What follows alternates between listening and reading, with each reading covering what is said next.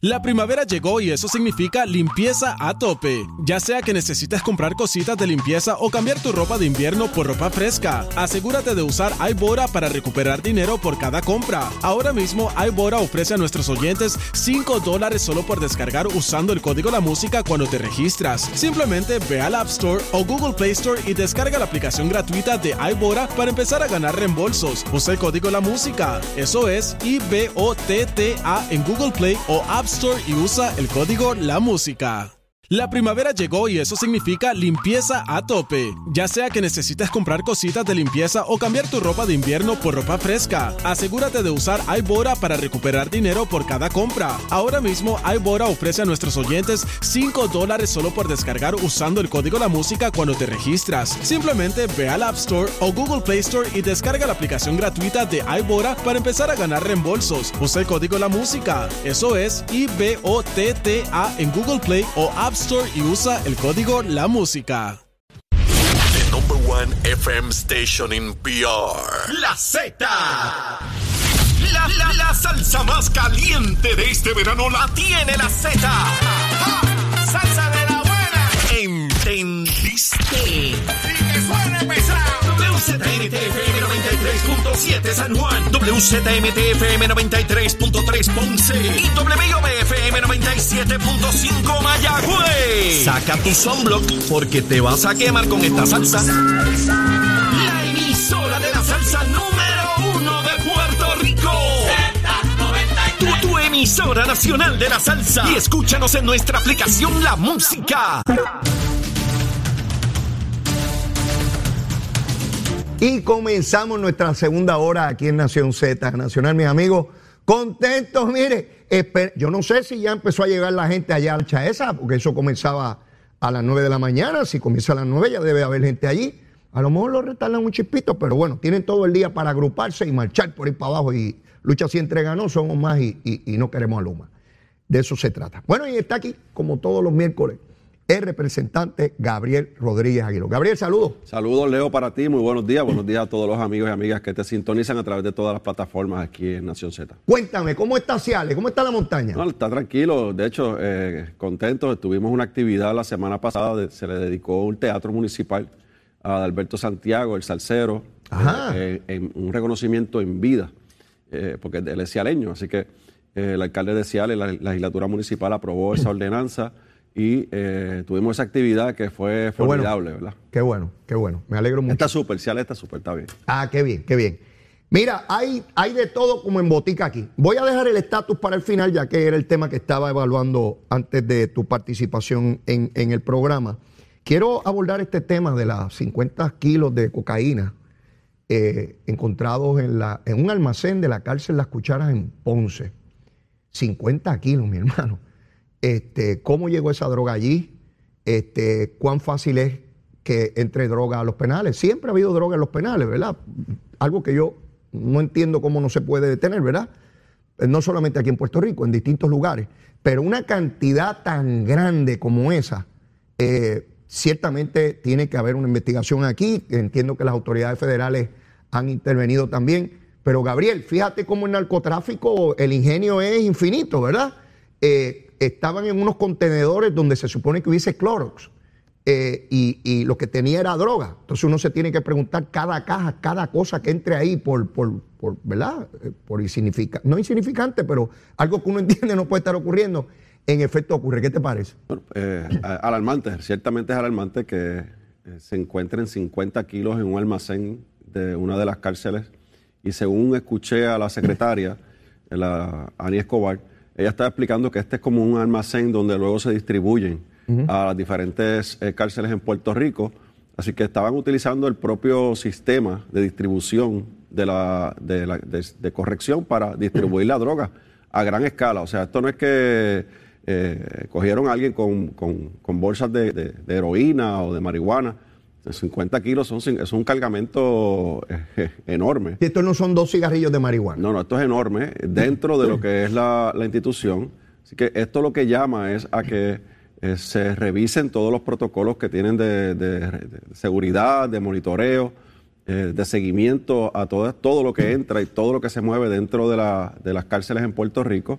Es un nuevo reto, entiendo yo, esto nunca se había visto, por lo menos yo no lo había visto. Bueno, Ani Escobar lleva más de tres, más de tres décadas en ese sistema y dice que es la primera vez que sucede una cosa como esta. es un gran reto para, para, eh, para ella y para el sistema, ¿verdad? Eh, para establecer estos nuevos protocolos, este nuevo sistema de, de, qué es lo que se mueve, cómo se mueve, el monitoreo constante en diferentes puntos, eh, no solamente en uno, porque a todas luces desde afuera lo que uno percibe es que hay una estructura de narcotráfico establecida en el sistema de corrección, o sea, con el mismo sistema de corrección. No estoy acusando a nadie, pero lo que estamos diciendo es que eh, son tan ingeniosos esta gente, ¿verdad? Los narcotraficantes que utilizan el propio sistema de distribución de la, del, sistema oficial de corrección para, para mover eh, la droga. Así que si eso pasa con la droga, puede pasar con armas también. Oh, seguro, seguro. Lo que sea, lo que sea, puede, podría entrar a ese almacén. Entonces uno se pregunta, caramba, pero, ¿qué, tipo de, como tú dices, protocolo hay aquí? Todo lo que vaya a entrar a ese almacén, tienen que haber unos seres humanos que abran todos los contenedores y abran todas las cosas. Eh, eh, ahora que digo contenedores, cuando vienen estos contenedores de verdad gigantescos en los barcos aquí en los muelles con mercancía, no se revisan todos ellos, se revisan algunos de ellos. O sea, no, no hay, eh, porque revisarlos todos conllevaría detener la mercancía por, por semanas, ¿no? Porque se necesitaría un ejército para eso. Pero en una cárcel, ¿cómo es posible que entre una caja que dice que es de detergente y yo no abra esa caja y cada pote o cada, cada, cada envase ser verificado si en efecto es eso o es otra cosa, Gabriel? Tiene, que, definitivamente hay que actualizar el sistema y de la misma forma en que se hizo los muelles, como tú bien mencionas, con un sistema de, escaneo de, cada de los furgones que se selecciona, es aleatoria, ¿verdad? Eh, la forma en que se hace en el caso de la cárcel tiene que ser a todo. O sea, ya, ya con este descubrimiento eh, tiene, que, tiene que darse un rastreo a todo. Eh, hay deficiencias, obviamente, en el sistema y, el reto de la secretaria es atender esas deficiencias, utilizar las los, diferentes entidades que son profesionales en esto para, para, para poder atajar esta, eh, esta, esta nueva estructura. la ventaja que siempre va a tener el narcotráfico es que por cada dólar que el Estado pone para combatirlo, ellos tienen mil dólares para combatir ese dólar. Y tienen la posibilidad de comprar al funcionario que tiene que velar por el cumplimiento de la ley. Yo imagino que ese cargamento tiene que ser eh, una millonada, porque si, si costoso es afuera, más costoso debe ser adentro de ah, las cárceles. Buen punto ese. Así que ciertamente eh, estamos hablando de, una ganga, de un esquema eh, de mucho dinero dentro de las cárceles. No, es lo mismo ir a vender un kilo de droga en la Valdoriotti de Castro que meterlo a una cárcel. definitivamente. Así que el costo probablemente está eh, más, más elevado. Eh, finalmente, Gabriel, el portavoz de la delegación del Partido Popular, Javier Aponte Dalmao, colgó la medida que envió el gobernador para mover más de 200 millones del Fondo del Seguro del Estado para darle un alivio eh, a, los abonados de energía eléctrica por estos tres meses en cuanto al aumento se refiere, que fue aprobado por la Comisión de, Energía. Y de igual manera, por todo un año, el aumento en acueducto. Colgaron la medida y dice este legislador que, es que el gobernador quería ese dinero para él y que ellos no le iban a dar eh, la oportunidad. Mira, Leo, eh, lo triste del caso es que no se le dio la oportunidad a que este proyecto bajara al hemiciclo y que todos los senadores votaran y que cada cual eh, le respondiera al pueblo según su votación. lo, lo, secuestraron utilizando la, expresión que, el propio presidente del Senado utilizó contra Tatito, ¿te acuerdas? Sí. Tatito contra él con el presupuesto y las otras medidas. Así es. Así que secuestraron el proceso, lo, lo mantuvieron eh, dentro de, de la comisión no se le dio espacio a que llegara al hemiciclo. Yo creo que era lo correcto. La petición del gobernador era envíelo al hemiciclo, que, los senadores y los representantes, en el caso de nosotros, decidiéramos cómo votar y quedáramos para récord. Ahora bien, hay que buscar esa votación en, el, en, el, en la comisión y a todos los amigos y amigas que cuando vayan a pagar la factura de la luz en los próximos tres meses, que va a tener un aumento significativo, que se acuerden de quiénes fueron los que le votaron en contra a que ese, dinero saliera de una cuenta, de un dinero acumulado que no afectaba a la corporación y que por esa decisión de esos senadores que están en esa comisión, ahora el dinero va a salir de tu bolsillo, del tuyo y del mío. Así que eso yo creo que es lo importante.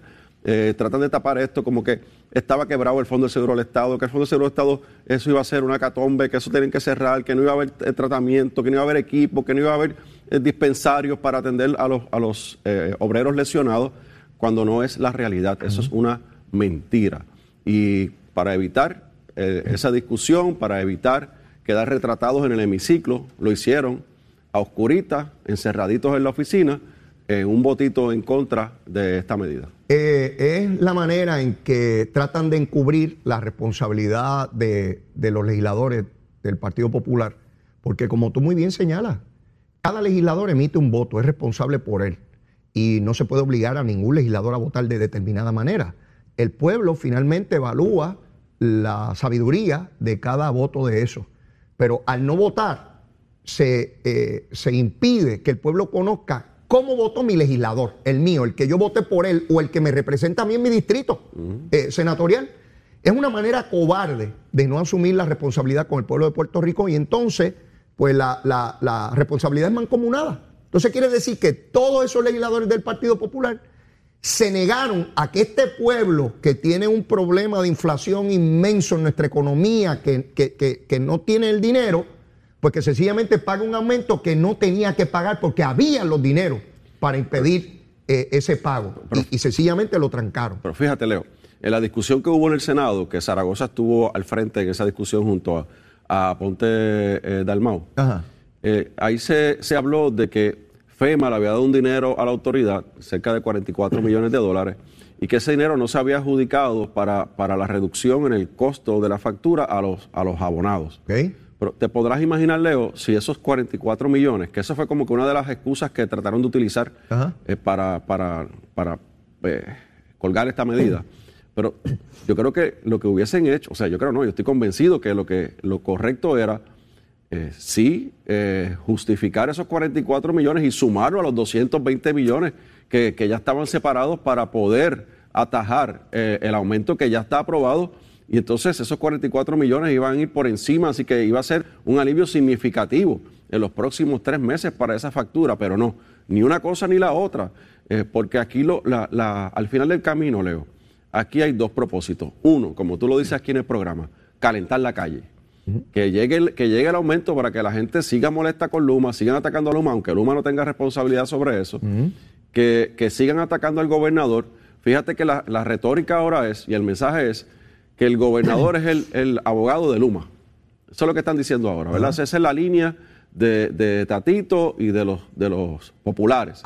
En la campaña era el abogado de la Junta, decían. Ahora cambiaron y ahora es el abogado de, Luma. Claro, entonces no le quieren dar una al gobernador. El gobernador buscó, como está, como está buscando Biden, como están buscando todos a través del mundo, todos los líderes de, sus pueblos, alternativas para atender la situación del costo del petróleo que afecta a la gasolina, que afecta ¿verdad? la utilización del petróleo, el diésel y demás. Eh, y el gobernador no se quedó de brazos cruzados, dijo, bueno, de, todas estas alternativas que tengo, le presentaron una, esta es la correcta, esta es la que no afecta a nadie, esta es la que beneficia el bolsillo de la gente, pues vamos, vámonos por aquí. Pero tampoco se la quieren dar, así que hay dos propósitos, calentar la calle y atacar al gobernador políticamente para acusarlo de que, de que aumentó la luz y que no hizo nada, y que, tú sabes, es un asunto político de, político no, de politiquería pura. Bueno, el pasado lunes, eh, la inmensa mayoría del personal de ciencia forense se ausentó de esa institución porque había en el presupuesto, el gobernador incluyó una partida para darle aumento de salario a esos funcionarios. Pero en la pelea de Tatito eh, no se aprobó el presupuesto de Puerto Rico por la legislatura y tuvo que la Junta certificar su presupuesto. En ese que certificó la Junta no estaba ese aumento, estaba en el del gobierno que el gobernador envió, que se aseguró que esos dineros estuviesen allí, por tatito y todos sus berrinches y toda la cosa. Pues tuvo que el gobernador procurar dinero que no es recurrente, por lo menos para resolverlo este año, 3 millones de dólares, para concederle el aumento a esos funcionarios que regresaron de inmediato eh, con el liderato de la, de la doctora Conte a, a Ciencia Forense. Mira lo que tiene que hacer el gobernador para estar resolviendo no solamente los problemas naturales que se presentan en el curso ordinario del gobierno de Puerto Rico, sino los entuertos de esa propia delegación, eh, empezando por Tatito. E, ese, es el proceder de, la legislatura del Partido Popular, Y sobre todo, quiero regresar a- al, al portavoz Dalmau en el Senado. Ajá. Su trayectoria es de ir en todo, a- en contra de todo lo que propone el gobernador, menos obviamente de la nominación de su pareja, ¿verdad? Así que él no sabía nada, que él Sí. se enteró cuando el gobernador en, lo nominó. en esa, pues él, pues él, no, él no tenía problema, Sí. ¿verdad? Él no, él no tuvo objeción. Pero, pero de lo demás, eh, busque los, rep- lo- lo- lo- lo- Yo invito a, la- a nuestra gente que nos escuchan y que nos ven, que, que miren cuál es la trayectoria de este senador en este cuatrenio. Él se para allí como si él fuese el omnipotente que tiene el control del Senado y dice, por aquí no va y punto y se acabó. Y si, y si hay un acuerdo, como ocurrió anteriormente, él se va del Senado, se va y se va para su casa. Así lo hizo en el cierre de sesión.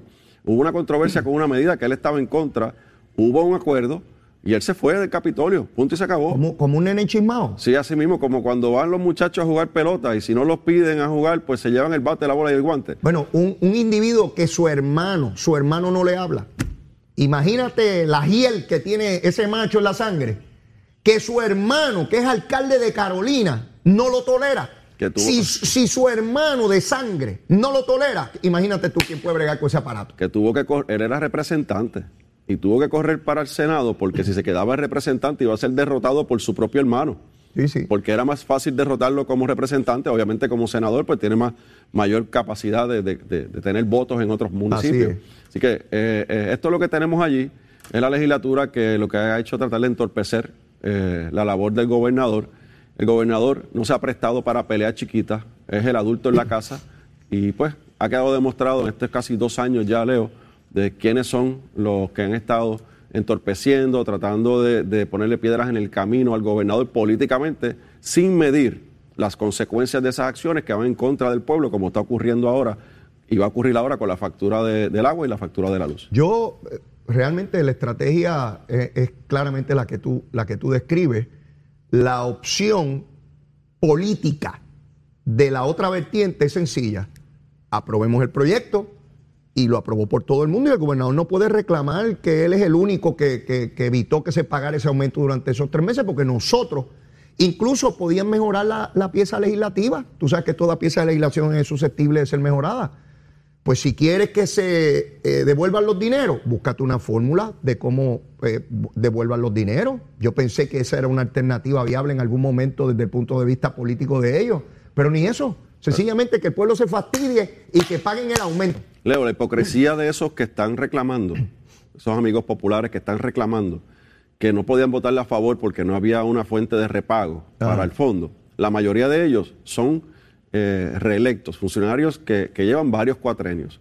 Y en el caso de Zaragoza fue el secretario de Hacienda. Ajá. Cuando fue secretario de Hacienda y los compañeros populares que son reelectos, que tienen posiciones hoy de liderato en la Cámara y en el Senado, estuvieron a favor de que se le sacara dinero en el fondo en el pasado sin fuentes de repago. Zaragoza le sacó millones y millones de dólares al fondo y nunca repagó un pepino. No pagaba, lo- no pagaba los, los, los- reintegros. los reintegros, imagínate. Y que- Dalmao, el presidente del Senado, votó bajo sus legislaturas populares, sacándole millones de dólares. Correcto. Desde desde Aníbal Acevedo Vilá y su, y su legislatura, Sila Calderón, eh, Alejandro García Padilla, todas esas legislaturas le sacaron dinero al fondo y a la ACA y nunca devolvieron un bellón. Pero ahora, Sí. este, cambiando la historia y dando la impresión, o queriendo dar la impresión, aquí nadie es tontejo, de que ellos son los, los- los mejores que, que dominan el proceso fiscal en Puerto Rico. Están retratados, Leo. Quedaron retratados con esta acción puramente por política y por afectar al gobernador, pero por eso se llevaron por el medio el bolsillo de los que nos están viendo y nos están escuchando en la mañana de hoy. Vamos a bregar con Luma Lumita Lumera. Vamos a bregar con Luma Lumita Lumera. Se supone que ya estén por a esta hora, ¿qué hora es? Son las nueve y pico de la mañana, ya debe haber como medio millón de personas eh, acercándose a la manifestación. Se espera que sea una cosa inconmensurable, eh, porque Luma es la que tiene a Puerto Rico eh, en la situación que está. Yo veo cómo sectores de opinión pública, eh, liderato de distintos partidos políticos, siguen insistiendo en que Luma es la culpable de los aumentos en el costo eh, de la energía. Y siguen omitiendo adrede el que tiene que ver con el combustible, que quien brega con eso es la Autoridad de Energía Eléctrica y la UTIER, porque la UTIER está en la Autoridad de Energía Eléctrica, no en Luma. Eh, la diferencia que hay con otros paros y huelgas de esta situación es que antes la UTIER se unía a esto, ¿verdad? La, la, cuando trabajaba con el sistema de distribución, hoy no, porque es Luma. Cuando la gente de Luma los van a ver trabajando en la calle. Distinto. Miren qué cambio grande. Ah, y la gente de Luma eh, tiene unión, Gabriel. La Obitice creo que es que se llama. Están unionados.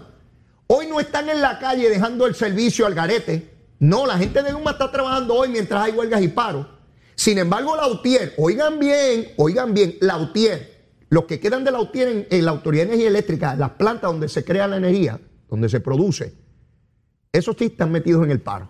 Para que la gente vea quién tiene compromiso, quién vino a trabajar y quién vino a politiquear, Gabriel.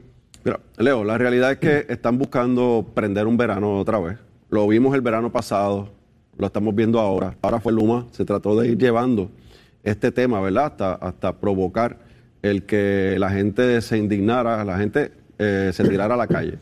Eh, la realidad es que yo invito a todos los que van a estar manifestándose que cuando vayan por allí, los compañeros populares, que me imagino que se pondrán sus camisitas, lucha sí, entrega no, eh, que les reclamen, que les reclamen cuál ha sido su comportamiento en la toma de decisiones este año y medio, que les reclamen a Tatito, a Dalmao y a todo ese grupo. ¿Cuál ha sido su comportamiento? ¿Cuáles han sido sus propuestas, las reales, no las politiquerías, las reales para atender no tan solo la, situación de Luma, o perdón, de energía eléctrica de Puerto Rico o el costo de la factura, bueno, el caso de Luma, porque lo quieren poner como Luma, sino que el, eh, todo lo que nos, las situaciones que tenemos a nuestro alrededor, ¿qué han hecho ellos para, para atender los asuntos educativos, los asuntos de la salud, los asuntos del desarrollo económico, y qué han hecho para atender el asunto de la energía? Nada, politiquear, tratar de poner piedras en el camino. Así que pues, no sé cuánta gente llegue, Leo, no sé cuál va a ser el comportamiento. Yo espero que sea uno prudente. Sí, yo espero y Que, y que al final del día, pues, mañana saldrá el sol nuevamente, tendremos a Luma atendiendo los asuntos de la distribución, tenemos la Autoridad de Energía Eléctrica atendiendo los asuntos de generación y continúa la vida en Puerto Rico. Hay un asunto que la dirección de Luma no acaba de entender y, no sé por qué razón. Alguna gente me explica, Leo, lo que pasa es que las compañías que hacen el trabajo de Luma en las distintas jurisdicciones no están haciendo planteamientos públicos. Es bajo la situación que se da en Puerto Rico y ellos no tienen eh, eh, eh, esa, esa, manera de, de mover sus cosas. Pero Luma necesita un portavoz urgentemente, una persona que conozca los medios de Puerto Rico, una persona respetada, una persona que conozca el detalle de la operación de Luma, una persona que cuando uno vea su rostro la identifique rápidamente con Luma y que merezca credibilidad. ¿Y cómo se gana uno la credibilidad? Con información certera, confiable, veraz. De manera que cuando en Ciales, en algún lugar, se vaya la luz y, Gabriel Rodríguez Aguiló intente ver por cuánto tiempo se va a ir la luz en su casa, Gabriel sepa que va a ser por media hora, que es que se rompió un terminal y va a tardar cuatro horas, o que va a tardar día y medio, porque eso te da una certeza para tú tomar decisiones. Eh, pero mientras tanto, los únicos que hablan, Gabriel, son los enemigos de Luma, que son muchos y poderosos en los medios de comunicación, en las uniones, en los partidos políticos. Por tanto, si tú dejas que el ruido de la mentira sea el que se mantenga en el ambiente, tú jamás vas, por más que tú trabajes, mira esa, esa planta que se rompió en Jayuya, todo el mundo pensaba que iba a estar días sin, sin luz, Ayuya. Que por cierto, Jaramillo dijo que era la primera vez y Pichi Torres Zamora, que es de allí, dice, si eso se explota un montón de veces, desde que yo estaba, desde que yo me criaba y cuando estaba en Baxter, allí toda la cosa. En, en, en hora, antes de que cayera el sol, Gabriel, ya estaba reparado. Pero, ¿Tú viste que, que los medios dijeran que es gran trabajo Soluma? No. No, no, no van a decir eso, Leo. Eh, pero, pero Leo, la pregunta es, ¿por qué este ejemplo de Jayuya, como ocurrió en otros lugares, por qué estos fusibles eh, revientan de cada vez. ¿Por qué? Por falta de mantenimiento. Claro, por años. ¿Y quién fue responsable de darle mantenimiento? Sí. ¿Quién fue? Sí, sí. Pues, pues, fue la Autoridad de Energía Eléctrica y la UTIER, que eran los responsables, ¿verdad? Con su unión de atender estos asuntos. Pero no. Eh, ahora hay que ser la culpa a Luma, que lleva dos años, un año en preparación y un año ya ejecutando.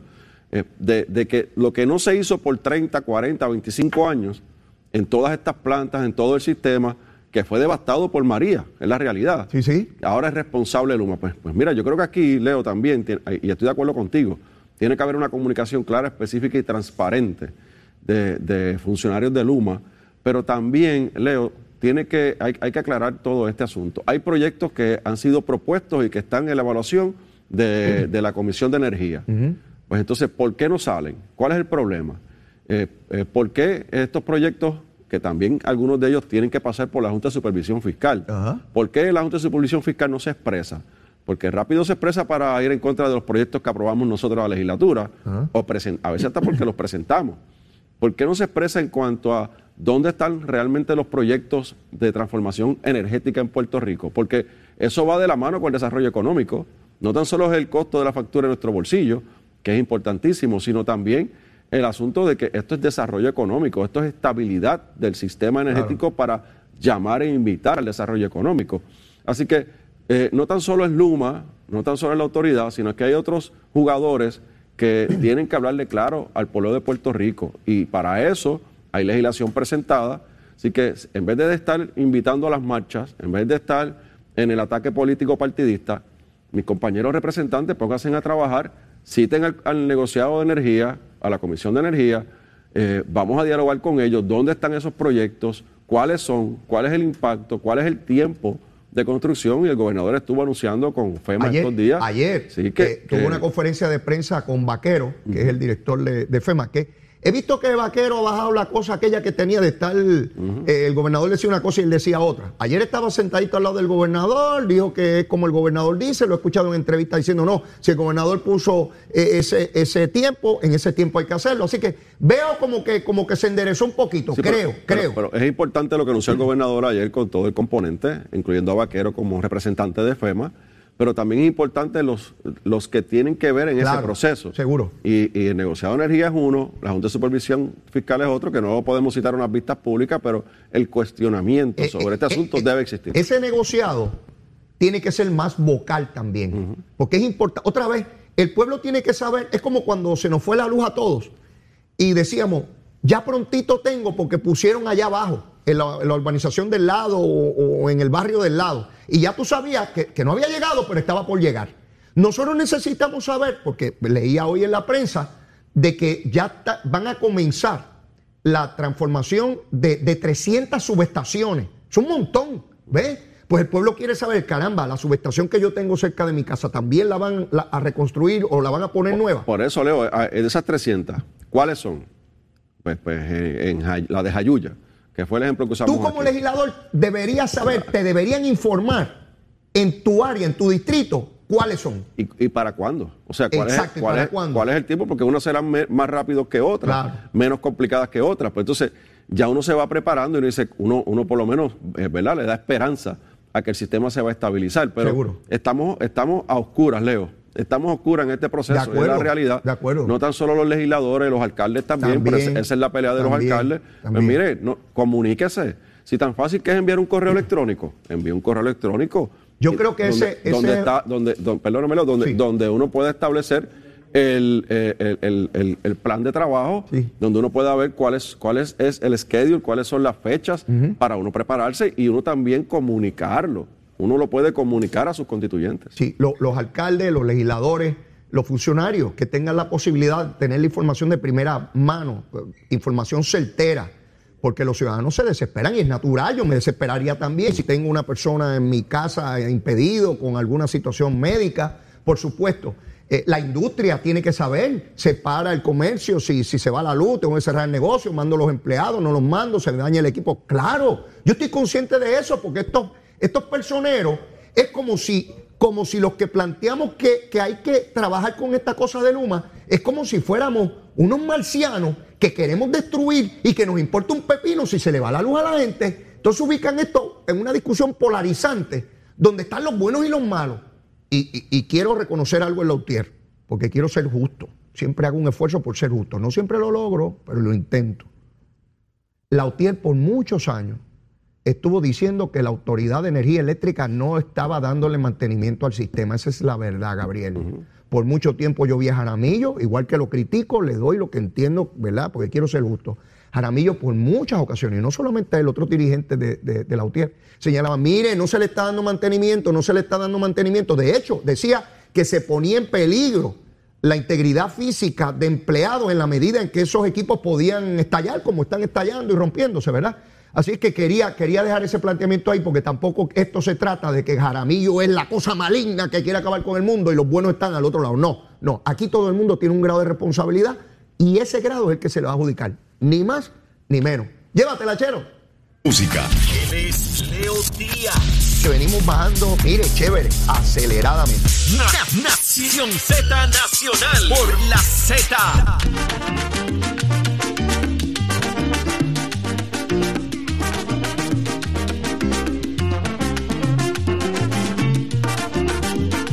Ahí está el cañaveral, mi amigo, en pantalla, en Mega TV. Mire, mire, mire ese fogaje, esa columna de fuego quemando. Mire, ya se fueron las ardillas y los ratones. No queda ninguno.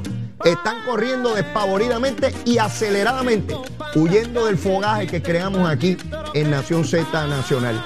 Y estamos con Gabriel Rodríguez Aguiló. Gabriel, me envían información que se acaba de pagar en la nómina de la Policía de Puerto Rico de ahora de julio 1.8 millones en horas extras para los policías.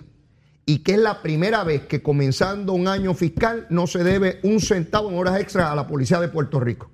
Eh, Leo, hay, hay muchas eh, noticias positivas pasando, sobre todo con los, con los servidores públicos. Lo que pasa es que hay una agenda de solamente proyectar las cosas negativas y, y tratar de exponenciar las cosas negativas, eh, ya sea por, por una, ¿verdad? Por un asunto cierto o porque por usar verdades a medias tratar de exponenciar eh, issues dentro de la, de la administración de Pedro Pierluisi. La realidad es que eh, ya, le, ya le llegó el aumento a los maestros en su cheque, ya le llegó a los bomberos el aumento en su cheque, a los a empleados de manejo de emergencia y emergencias médicas ya tienen el, el- el aumento en su cheque. Ciencia A- forense. Los de corrección, También. los custodios, que el, que el Partido Popular había eliminado del presupuesto esa partida de cerca de 31 millones de dólares, ya le llegó ese aumento. Ahora, como tú bien mencionas, eh, ciencia forense y la Policía de Puerto Rico, que se le hace justicia, comenzando para, con esta partida para pagar eh, esas horas extras que tanto, tanta falta le hace y que la trabajaron, ¿verdad? exponiéndose y sacrificándose ellos y a sus familias para protegernos a nosotros. Así que son muchas noticias positivas. Eh, ahora en enero comienza el plan de clasificación y retribución, donde el dinero está separado para comenzar a hacerle justicia salarial a todos los empleados públicos, a todos, en esas escalas salariales. Así que hay muchas noticias positivas ocurriendo. Lamentablemente, lo que tratan de vender es un ambiente negativo, Odio, nefasto, odio. eh, odio, eh, clasista, eh, sobre todos estos asuntos, ¿verdad? Obviamente con una sola misión, y es el asunto político, sin medir las consecuencias y que quienes están por el medio es el pueblo de Puerto Rico. Gabriel, antes de que me regañen en las redes sociales, no podemos seguir con los temas sin la recomendación de almuerzo. Sí, sí. Yo, yo te he castigado mucho, yo creo, ¿verdad? Y me dicen que, que lo, tenga cuidado. Ajá. Pues vamos con Sí, una por mi edad, hay que tratarme con calma, y que- ¿sabes? no, sí, te vieron bailando estos días también, bueno, así que sí, seguro, leíto día, seguro, con Zulmita. Seguro. y que yo, yo creo que es importante mantener, ¿verdad? La condición física Ajá. eh, y cuidar la salud, la alimentación es clave. Hay que, vámonos con una pechuguita Ajá. a la parrilla, Oh, bien. bien, bien cocinadita, con eh, una- unas verduritas. Yo le pongo unas verduritas, que yo soy del campo. No, no, pero a mí me gusta la verdura. Unos, unos pa- un panapén hervido. Ah, unas panitas. con- seguro, aceitito. seguro, con unos guineitos Oh. y una y quizás una malanguita por el lado para pisarlo Sí. y una ensaladita al otro lado y ya Ah, con eso bueno. es suficiente, sí. Suave, Mira, suave, suave, suave, suave y bueno. Yo de joven no comía nada de esas cosas, pero, pero después me, me- me- me encantaron. Un poquito aceite por encima. Sí, no, no, no, me, me parece fenomenal. Este, suerte que no está aquí Jun Rivera, ver si no le echa carne frita, olvídate. Que no le sí, por la carne frita. costillas y chicharrón. Sí, olvídate de eso. Y me envía fotos de allá y me que en el campo se pasa mejor y todo Pero- lo que- y me envía cuántas fotos hay. Yo, yo esmayado acá. Eso es por la tarde, pero otro día por la mañana envía entonces una batida y unas cosas. Ah, sí, para que, para que te pongas y que a dieta. Después que mandó a uno por la maleza, para que te pongas y que, que a Saludos dieta a Jun, saludos a. Jun. Ay, corriendo dos millas, dice él que corre dos Dice millas. el que corre eso. Mira, eh, quiero enviarle un saludito eh, a Bienvenido Berríos. Bienvenido vive en Georgia, allá con los gringos, con los americanos. Ana Cruz Santiago, su esposa, oye Gabriel, me dice que Bienvenido anda con el radio para arriba y para abajo, que cuando se va a bañar también lleva el baño el radio a escuchar el programa y que está todo el tiempo pegado, lo ve en Facebook, lo ve, lo ve en todos lados. Así que tanto Ana Cruz como a Bienvenido, un abrazo y para los dos Besitos en el cutis. Mira, Leo, ya que estás en esa, y me preguntaste por Ciales, en, el, en, el, en la actividad que tuvimos en la plaza pública, un sinnúmero ¿verdad? de seguidores de, de Alberto. Estuvieron allí, me encontré con este caballero aguayo, vive en Caguas, Ajá. estuvo en Ciales, me dijo que estuvo eh, varias décadas viviendo, en, creo que fue en Chicago, Ajá. y me dijo, yo sigo a Leo todos los días, así que envíame un saludito. Me, me detuvo, me detuvo en medio de la plaza. Hablé un ratito con él. ¿Cómo así se que, llama? Eh, Aguayo, me dijo el apellido, yo guardé la... Aguayo, besito Aguayo. cutis, papá. Besito y bienvenido a tu patria, a tu tierra, Puerto Rico. Seguro que si ya quisiera yo que los 5 millones vinieran para acá, aunque estuviéramos estrujaditos ahí, no importa, no importa. Mira, donde uno donde comen uno, comen dos. Donde comen dos, comen tres. Donde comen tres, comen cuatro. Comen menos, pero comen. pero se come, siempre Pero se se come, se come. Mira, Gabriel, quiero que pasemos al tema obligado, que es el tema del estatus. Dentro de unos minutos debe comenzar la vista de la Comisión de Recursos Naturales de la Cámara de Representantes Federal, dirigida por el congresista Grijalva, de origen mexicano, representa a la ciudad de Tucson, en, Arizona, eh, un estado que está próximo ahí, contiguo a México. Él conoce perfectamente las cuestiones de desigualdad, de falta de oportunidades, los, los retos que enfrenta la comunidad hispana. Así que Grijalva entiende claramente cuál es la condición y la situación de nosotros los puertorriqueños. Eh, se anticipa que se apruebe la medida tal cual fue radicada. Hay un grupo de republicanos que intenta enmendarla con píldoras venenosas para tratar de descarrilar el proceso, como el idioma, supermayoría, que se incluya el ELA, el asunto del inglés en el gobierno, entre otras cosas. Cuestiones que eran anticipables, Gabriel. Nada de eso a mí me toma por sorpresa y espero que a nadie tampoco. Eh, que, ¿Cómo ves el proceso a- a esta- en esta etapa? Leo, voy, voy con la parte final. Ok. En la parte final de la introducción. Eh, esas enmiendas que desde anoche se están hablando que varios republicanos quieren someter hoy en el, en el comité eh, de evaluación de esta medida, eh, no surgen en el vacío. Aquí hay un cabildeo intenso, pagado por la Cámara de Representantes, pagado por el Senado, eh, con fondos públicos a favor del Partido Popular Democrático. Lo sé. Y, y- y nosotros tenemos la evidencia, lo hemos demostrado, lo vamos a seguir demostrando, lo vamos a señalar. Para que tengas una idea, Leo, en la Cámara de Representantes, el reglamento de la Cámara de Representantes y la carta administrativa, la carta circular o la, la orden administrativa del presidente Tatito Hernández Montañez, Ajá. le obliga, obliga a los contratistas en la Cámara a que su factura esté detallada.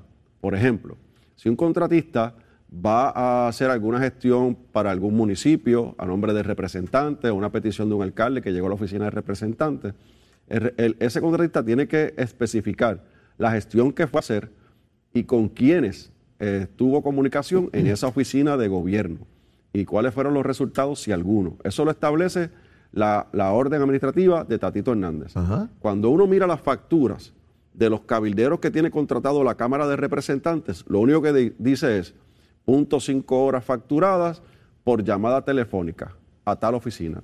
Eh, punto cinco horas o una hora en revisando la- las eh, noticias de Puerto Rico, entre muchas otras cosas. De hecho, entre esas facturas hay una gestión que se le hizo al alcalde de Villalba para una visita a Washington. Entonces, el alcalde de Villalba en calidad de qué? Porque si es el presidente de la Asociación de Alcaldes, que representa a los alcaldes populares, la Cámara de Representantes no puede pagar eso. Y así hay un sinnúmero de incongruencias dentro de esa factura. Y lo más importante es que esas facturas no son detalladas, no son específicas. ¿Qué gestiones están haciendo esos cabilderos para a favor de qué en la Cámara y el Senado Federal y en las agencias de En gobierno? otras palabras, que la transparencia y certeza en el trámite para hacerle un pago a un contratista aquí en Puerto Rico no tiene, eh, es distinto para los contratistas que él tiene de cabilderos en el Congreso de los Estados Unidos. Aquellos pueden actuar sin transparencia. Uno no sabe lo que están haciendo. No hay certeza de con quién hablaron y qué hablaron, ¿verdad? Porque ¿qué asuntos estaban promoviendo allí? Estaban promoviendo legislación, estaban promoviendo asuntos de estatus.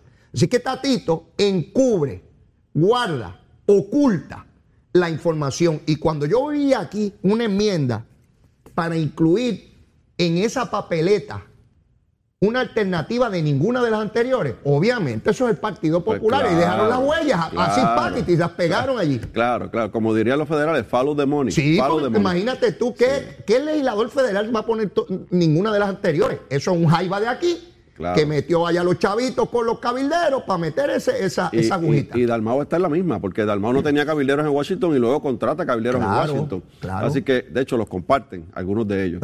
Y e- ese es el proceder. Así que ocultan cuáles son las gestiones, pero al final del camino ya sabemos cuáles son. Cuando vemos estas enmiendas que quieren introducir lo- este, este grupo de republicanos, que obviamente tienen su agenda, por lo que tú muy bien aclaraste eh, durante la mañana de hoy, que es un asunto partidista. Si Puerto Rico es un estado demócrata o es un estado republicano, Seguro. eso es todo. Y se- se agarran de esa utilizando los fondos de gobierno para adelantar la misión o la, entorpecer el proceso con las peticiones del Partido Popular Democrático, porque el Partido Popular Democrático le llegó la hora de la definición. Nidia Velázquez, que es, eh, ha sido históricamente la aliada de lo que es el Estado Libre Asociado y las pretensiones del liderato del Partido Popular, le dijo, basta ya Los entregó. basta ya, le dijo, no más. Defínanse y vengan con una definición no territorial, no colonial, como, como está establecido eh, en la política pública del Partido Popular desde los 90, Ajá. que es la enmienda Vizcarrondo, según he discutido con los amigos populares en diferentes paneles, pero no la ejecutan. Así que eh, la realidad del caso es que eh, esto es el efecto, bueno, lo que estamos viendo con estos republicanos, o vamos a ver hoy con los de estos republicanos en el comité, eh, en, la Cámara Federal, es que están respondiendo a las presiones y los acercamientos de los cabilderos, que son las peticiones del Partido Popular Democrático para tratar de detener el proyecto, para tratar de malograr el proyecto, de introducir píldoras venenosas que puedan matar este proyecto. El Partido Popular es sencillo lo que tienen que hacer. Y, y no es ningún secreto, ¿verdad? No estoy diciendo aquí eh, la clave para hacer una bomba atómica. Eh, es sencillo. Voy al Partido Republicano, identifico legisladores antihispanos, identifico legisladores que jamás quieran un Estado que parezca que va a ser demócrata, identifico eh, legisladores que sencillamente entienden que económicamente no debe estar Puerto Rico ahí. Eh, yo hago una lista de todos los legisladores republicanos y los más acérrimos, los que están en puntos neurálgicos del proceso parlamentario, eso tú lo conoces muy bien, porque no es lo mismo un legislador que no tiene ranking, que no tiene poder decisional de qué proyecto baja y qué no baja, porque tú como portavoz que fuiste sabes que tú decidías la legislación junto al presidente que se consideraba en el Pleno. Pues tú vas a los legisladores republicanos que, que- que están en el camino del proyecto que lo puedan descarrilar y que le tengan odio a Puerto Rico o a los puertorriqueños, a los hispanos, todas esas cosas. Y buscas que esa gente actúen concertadamente para tratar de desviarlo. Es sencillo, Gabriel. Es sencillo. Y, y ese es el trabajo de los cabilderos. Seguro. Ese es el trabajo que viene haciendo el, el grupo, vienen haciendo el grupo de cabilderos en Washington, que son cuatro grupos que están contratados, ahora quedan tres. Y a veces lo tapan con una que otra gestión de, de lo que son los fondos para salud. Sí, en chape, en chape de principio, en chape Sí, de principio. Pero cuando, cuando vamos a la esencia de lo que hacen, ahí lo tienes. Eh, llevan año y medio facturando decenas de miles de dólares al gobierno de Puerto Rico, en este caso a la Cámara de Representantes, fondos públicos, para adelantar la agenda ideológica o entorpecer realmente, porque no están adelantando ninguna agenda eh, eh, ideológica del Partido Popular, porque no la tienen. Están tratando de entorpecer la solución de la situación colonial de Puerto Rico porque ellos viven de la colonia. Allá sabemos lo que, lo que está ocurriendo y lo que está por ocurrir. Acá vamos a lo siguiente. Cuando yo miro los sectores de opinión pública aquí, pues obviamente van a tratar de destacar todo lo que parezca que se opone a la estadidad, por supuesto. Fíjate cómo nos han ocultado. Y digo ocultado porque en la medida en que no lo divulgan es que lo están eh, ocultando, ¿verdad? Hay tres legisladores republicanos, republicanos en la Cámara de Representantes, que no solamente están a favor de la medida, Gabriel, son cofirmantes del proyecto. Son Donald Bacon de Nebraska, John Katko de New York y Fred Upton de Michigan. Fíjate, de, de estados distintos. Esas personas están en favor de la medida y son coauspiciadores del proyecto. Quiere decir que no todos los republicanos están en contra. ¿Qué hay que hacer? Junto a estos legisladores, procurar tener el endoso de más republicanos, porque yo he he dicho en varias ocasiones que tenemos que saber quién se opone y por qué. Y si la razón que dice oponerse es la real o están escondiendo la verdadera. Porque un representante que sea racista o que no quiera hispano, no te va a decir que es por racismo ni que es porque no quiere hispano, te va a decir, no, yo quiero una supermayoría, no, porque tiene que hablar inglés todo el mundo, no, porque tú sabes, te va, te va a poner distintas excusas. En el Senado Federal, allá está demócrata, Martin Henrich, de Nuevo México, Ron Wyden, de Oregón, son dos senadores republicanos que radicaron, perdón, demócratas que radicaron el proyecto de Jennifer González. Debo entender que están a favor de lo que se está haciendo ahora. Está Marco Rubio, que es republicano y que hizo un compromiso con Puerto Rico. A este pájaro hay que velarlo, porque vino aquí, hizo miles de promesas y ahora está diciendo allá que la cuestión económica, ¿por qué? Porque está recibiendo presión del Partido Republicano. A los puertorriqueños que viven en la Florida, que le dieron el voto a, Marco Rubio, velen a este pajarito, vélenlo, como le decía Donald Trump, velen a Little Marco. Little porque es chiquitito, digo, frente a Donald Trump.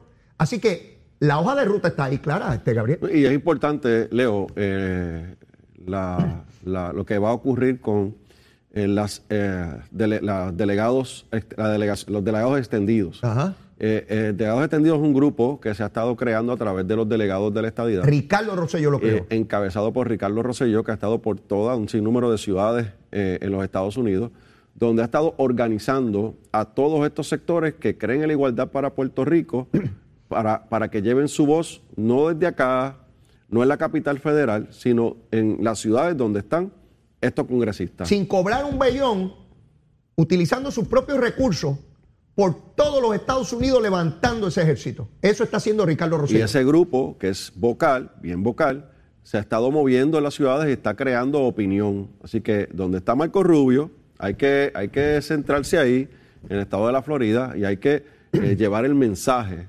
de, que él comprometió, empeñó su palabra con la situación de la solución de, la situación colonial de Puerto Rico y que la tiene que cumplir. Pidió ayuda a los puertorriqueños. Y si no, tendrá sus consecuencias electorales. Yo creo que eso es importantísimo que ocurra y, por eso lo traigo a la discusión, porque en este momento eh, toman gran relevancia la participación de los delegados.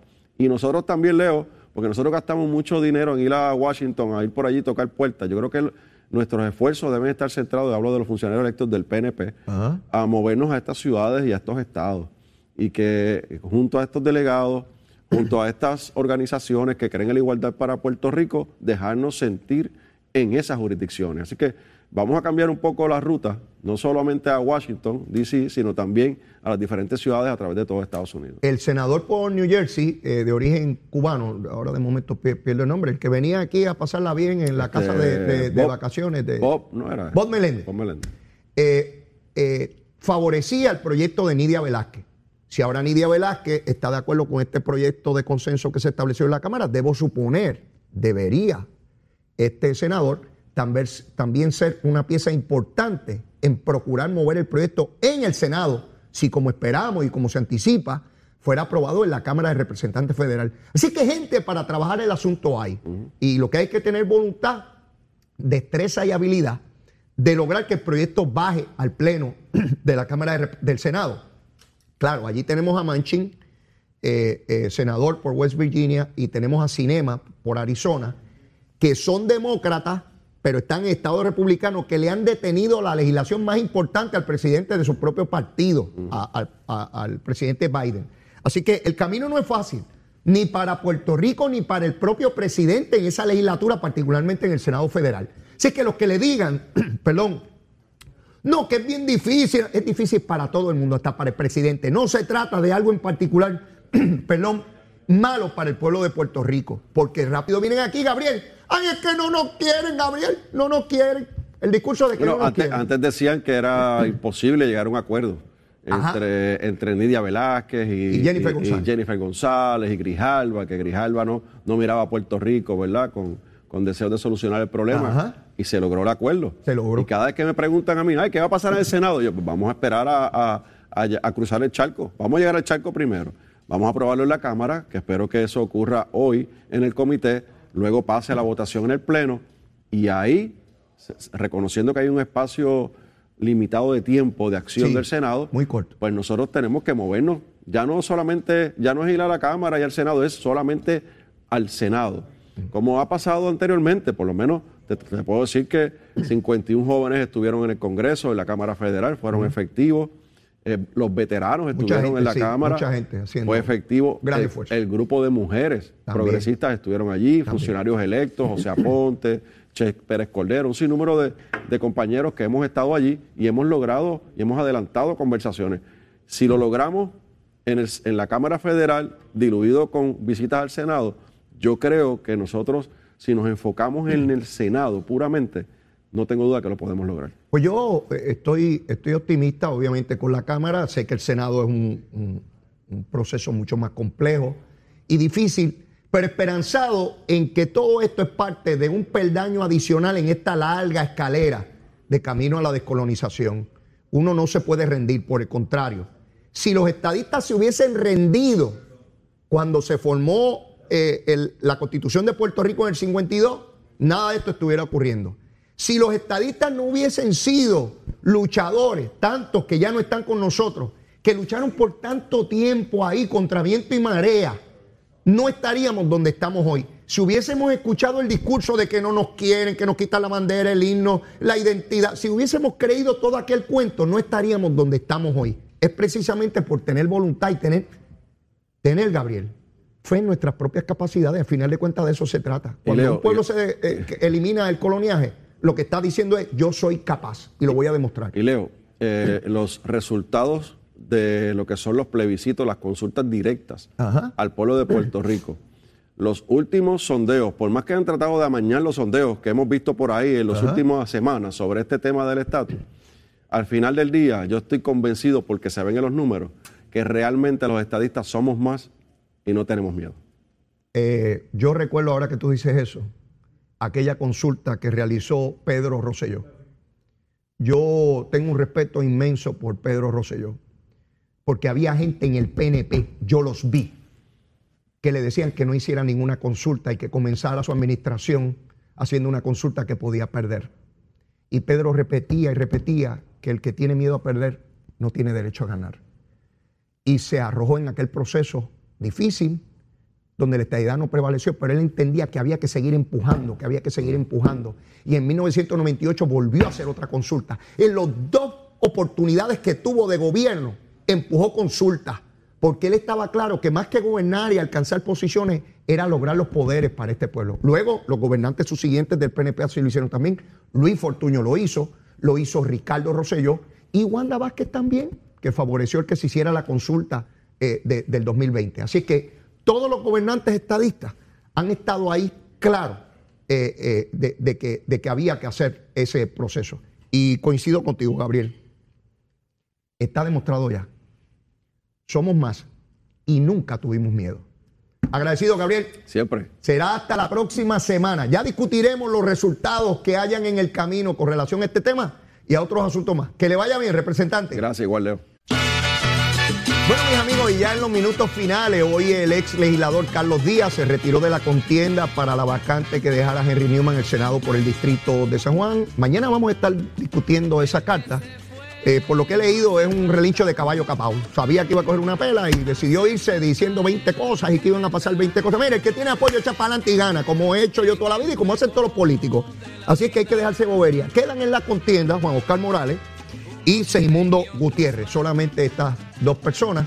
Y yo les anticipé que esto es de Juan Oscar Morales. Se los dije desde el primer día. Es legislador del precinto 3, tiene el apoyo dramático de toda la base del Partido Nuevo Progresista en San Juan, Aguas Buenas y, y Guaynabo. Eso es así, mi hermano. Segimundo lo conozco, persona seria, persona que quiero mucho, pero no tiene el agarre político que tiene Juan Oscar Morales. Mire, con eso yo me despido ya. Esperamos a dar una vueltita por allí, por esa manifestación, a ver cómo están los asuntos. Vi unas fotos ahí, se ve raquítico, ¿verdad? Pero, ¿verdad? Ya mañana examinaremos. Para no estar especulando. Mire, si todavía usted no me quiere, quiérame que soy bueno. Yo, bizcochito de tití, un nene chulísimo yo soy, así que quiérame que soy bueno. Y si, y si ya me quiere, quiérame más.